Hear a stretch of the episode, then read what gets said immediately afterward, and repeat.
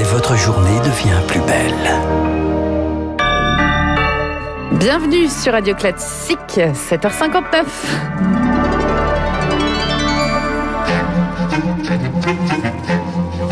– 7h30, 9h, la matinale de Radio Classique avec Guillaume Durand.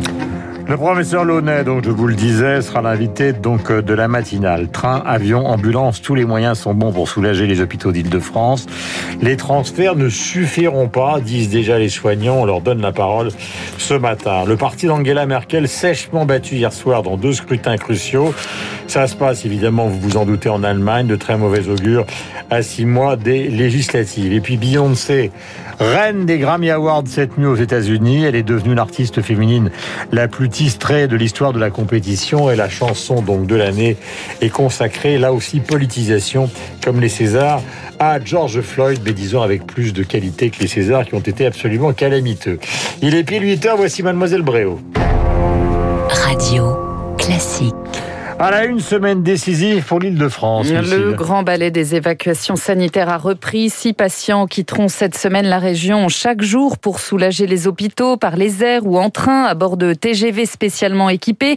Le Conseil de défense prévu mercredi pourrait voir la région basculer sous confinement le week-end. À l'hôpital, les soignants serrent les dents et tentent comme ils peuvent de repousser la vague. Rémi Pfister. Une centaine de patients admis chaque jour en réanimation en Île-de-France. Les transferts ne suffiront pas. Rien qu'à à l'hôpital La Riboisière, aucun lit n'a pu être libéré ce week-end, regrette Bruno Megarban, chef du service de réanimation. C'est des critères assez stricts, parce qu'évidemment, le pire serait qu'il y ait un mort pendant le transport. C'est quasiment des patients pas guéris, mais euh, en voie d'amélioration. Donc en fait, euh, on n'en avait pas. Ils sont tous trop graves pour être transportés. Voilà. Donc nous, par exemple, là, depuis vendredi, on n'a ni entrant ni sortant. Parce qu'en fait, le Covid, c'est le problème. Ça bloque le lit pendant une vingtaine de jours. Autre levier sur lequel jouer les déprogrammations d'opérations chirurgicales. Les soignants peuvent être alors réquisitionnés dans les réanimations, mais là encore, certains hôpitaux ne peuvent pas se le permettre, selon Gilali Hanan du CHU de Garches. Il y a toute une série de patients qui ont des pathologies qu'on ne peut pas reporter, euh, et, donc la déprogrammation, elle ne peut être que partielle. Dans ce qui pourrait être la bonne solution, c'est avoir du renfort des régions où il y a peu d'activité de façon à pouvoir euh, soigner euh, avec plus de sécurité. Impossible de former en urgence en Ile-de-France des soignants à la réanimation. Cela demande des compétences bien trop spécifiques, six mois minimum de formation pour s'occuper d'un patient Covid. Au niveau national, plus de 4100 lits de réanimation sont désormais occupés, dont un quart en Ile-de-France. La situation dans la région capitale évoquée hier soir par Jean Castex, le Premier ministre était l'invité du journaliste Samuel Etienne sur la plateforme Twitch. Faisons tout ce qui est en notre pouvoir chaque jour qui passe est un jour de gagner pour éviter ce confinement. Mais s'il est nécessaire, nous y procéderons. Jean Castex qui réunit à 15h30 syndicats et patronats pour se projeter sur la sortie de crise, troisième sommet social du quinquennat. Dans les échos ce matin, Laurent Berger, le secrétaire général de la CFDT, préconise une taxe exceptionnelle sur les plus riches et un partage obligatoire de la valeur dans les entreprises aidées. Dans ce contexte, vacciner massivement reste notre meilleur levier, dit-on. Nous verrons ça avec Odile Launay tout à l'heure. Et sur ce front, nouvelle déconvenue. Ce matin, les Pays-Bas suspendent à leur tour l'utilisation du vaccin d'AstraZeneca en Italie, dans le Piémont. Un lot a lui été écarté après le décès d'un enseignant vacciné la veille. Pas de ça chez nous. Pour le Premier ministre, il faut avoir confiance dans ce vaccin. La stratégie des vaccinodromes, elle se concrétise. Aujourd'hui, à Marseille, le vélodrome devient centre de vaccination ce lundi. Un stade pour inoculer toujours plus, 6 jours sur 7.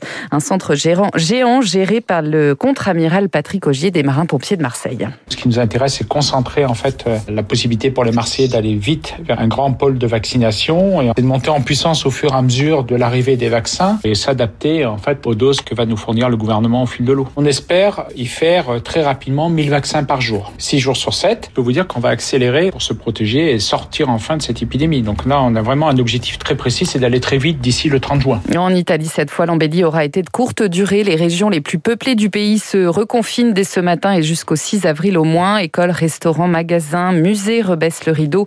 Au Portugal, en revanche, les écoles primaires et les crèches rouvrent aujourd'hui. Direction l'Allemagne avec ce revers historique pour la CDU d'Angela Merkel. Le parti de la chancelière sèchement battu hier dans deux Länder par les Verts dans le Bade-Württemberg et les sociodémocrates en Rhénanie-Palatina. De très mauvais augure à six mois des législatives, Charles Bonner. Oui, car la droite cherche le successeur d'Angela Merkel. Et chaque élection est scrutée. Les sondages annonçaient une débâcle et elle a eu lieu. Une perte de trois points dans le Bade-Württemberg et plus de quatre en Rhénanie-Palatina. Deux explications. La première, eh bien, la popularité des ministres présidents sortants, verts et sociodémocrates, qui l'emportent, l'équivalent de nos présidents de région qui gèrent donc directement la crise sanitaire. L'autre explication, c'est l'affaire des masques.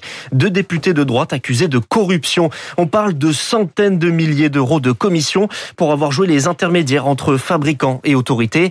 Les deux ont démissionné, mais cela écorne l'image de probité qui a fait le succès d'Angela Merkel. Cette double contre-performance devrait donc accélérer le calendrier de la Qui, pour remplacer la chancelière aux élections nationales de septembre, deux favoris, l'actuel président du parti, Armin Laschet, ou Markus Söder, le président de la Bavière. Charles Bonner en Syrie, un terrible anniversaire. Cela fait dix ans aujourd'hui que le conflit a commencé. Tout est parti d'un mouvement de protestation qui réclamait le départ de Bachar el-Assad. Dix ans de guerre qui ont fait 380 000 morts et 22 millions de déplacés. Parmi les principales victimes, les enfants. Bertrand Binvel est le directeur adjoint de l'UNICEF pour le Moyen-Orient. Il l'a dit à Marc Tédé. Des enfants ont été euh, exposés à des niveaux de violence qui sont euh, extraordinaires. Ils ont vu euh, des villes complètement détruites, des quartiers dévastés, des proches qui ont disparu, des camarades d'école. Ils ont été aussi victimes de bombardements autour d'Alep, euh, autour aussi dans les camps de d'Erzor. On voit des enfants qui ont du mal à refonctionner, qui n'ont pas de confiance non plus dans les adultes, des enfants qui n'arrivent pas à apprendre. Donc vous imaginez l'impact que 10 ans de crise telle que la crise syrienne peut avoir sur toute une génération d'enfants. Des propos recueillis par Marc Tédé. En bref, en France, l'Assemblée nationale se penche aujourd'hui sur les moyens de renforcer la protection des mineurs face aux violences sexuelles. Le texte à l'étude pourrait déboucher sur une nouvelle législation au printemps. Mesure phare, la fixation d'un seuil de non-consentement à 15 ans. Et nous terminons avec un confinement volontaire. Pendant 40 jours, Guillaume, 15 personnes ont décidé d'aller s'installer dans une grotte, celle de Lombrive en Ariège. C'est l'expérience Deep Time. Ils ont plongé sous terre il y a 12 heures maintenant. Augustin Lefebvre, une mission encadrée par une dizaine de scientifiques. Oui, son but, étudier comment l'être humain s'adapte à la perte de repères spatio-temporels. Les réactions du cerveau, du corps, mais aussi les interactions sociales seront surveillées par une nuée de capteurs un objectif directement inspiré par l'actualité. Mais c'est un confinement version extrême. Les 8 hommes et 7 femmes qui participent sont enfermés dans une cavité à 12 degrés, 95% d'humidité, sans montre, sans téléphone, sans lumière naturelle. Bref, aucun repère. Il faut pédaler pour produire de l'électricité, aller chercher de l'eau dans un puits. Trois espaces ont été aménagés dans cette grotte, l'un l'une des plus grandes d'Europe, un pour vivre, un pour dormir et un pour des études scientifiques. Et si rien que ma description vous rend claustrophobe, pas de panique, les participants peuvent demander à quitter l'expérience quand ils le souhaitent. Augustin Lefebvre, eux, ont peut-être eu envie de rentrer sous terre hier soir. Les joueurs du PSG sèchement battus par Nantes de Buzyn. Le PSG désormais à égalité avec Lyon au classement de la Ligue 1. Lille reste en tête. Les Parisiens qui rencontreront dans la quinzaine à venir l'OL puis les Lillois. Et puis Beyoncé, reine des Grammy Awards cette nuit à Los Angeles. Elle est devenue l'artiste féminine la plus primée de l'histoire de la compétition avec 28 récompenses au cours de sa carrière, dont celle de meilleure performance R&B cette nuit pour son titre Black Parade sorti dans la foulée du meurtre de George Floyd.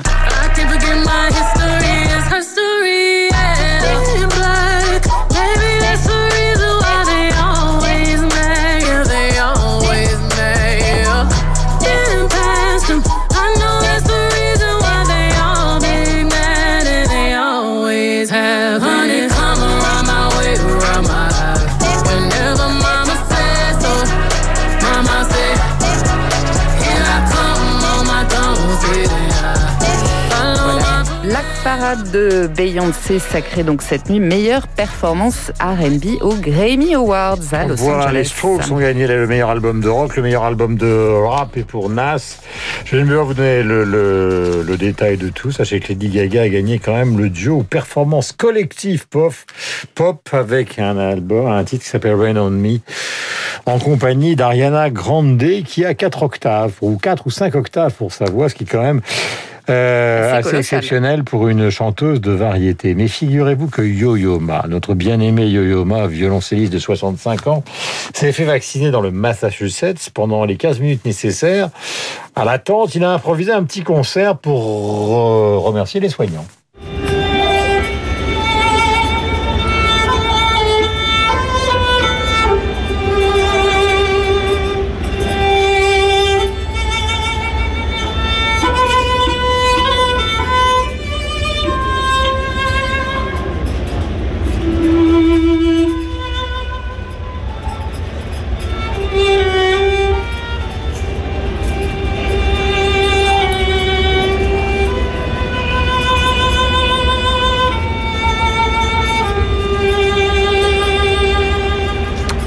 La beauté simple d'un couloir d'attente euh, avec Yo-Yo Ma. Donc, nous étions dans le Massachusetts.